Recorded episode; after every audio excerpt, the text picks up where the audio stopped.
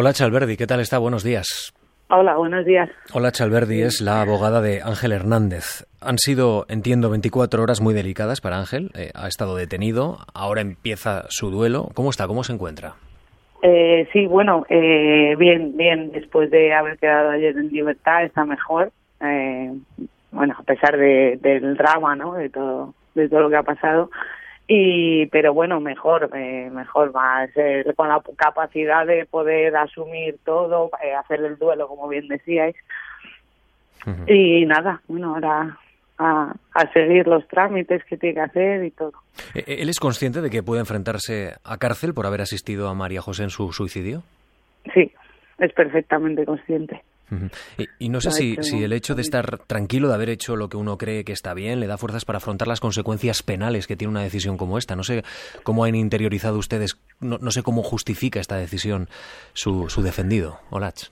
Eh, bueno, pues es que, claro, el problema es que hay que estar ahí, ¿no? Hay que vivirlo. Es fácil desde la palestra eh, valorar o hacer eh, calificaciones morales, pero cuando uno, yo entiendo que lleva 30 años eh, con la persona que quiere, eh, cuidándola, viendo cómo sufre, cómo se deteriora y demás, bueno, pues eh, efectivamente yo creo que Ángela ha tomado una decisión consciente, llevaban ellos dos mucho tiempo hablando de esto y bueno, pues la, con todas las consecuencias y por yo creo que por el amor a su mujer, eh, pues ha hecho todo, ha querido hacerlo además bien en el sentido de, bueno, pues desde el primer momento reconociendo todo sin esconderse, y tratando incluso pues eso de que gente que esté en la misma situación tratar de que no tengan que pasar por por este trago tan duro, ¿no?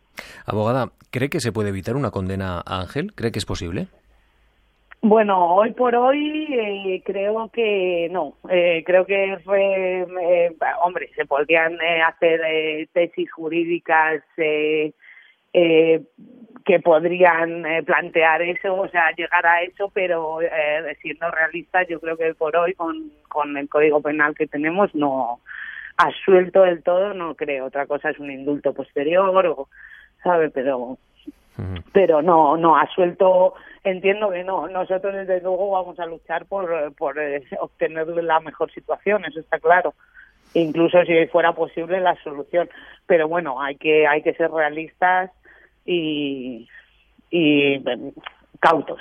En estas condiciones, eh, señora abogada Olacha Alberdi, abogada de, Ángel Hernández, como estamos diciendo aquí en Radio Nacional de España, eh, eh, ¿se puede enfrentar de alguna manera a la cárcel o los jueces suelen optar por decisiones de carácter pues menos lesivo que, que ingresar a una persona en la cárcel? Sí, yo entiendo en este caso particular que todas, todas las circunstancias eh, nos van a llevar a que no, no entre, no llegue a entrar en prisión.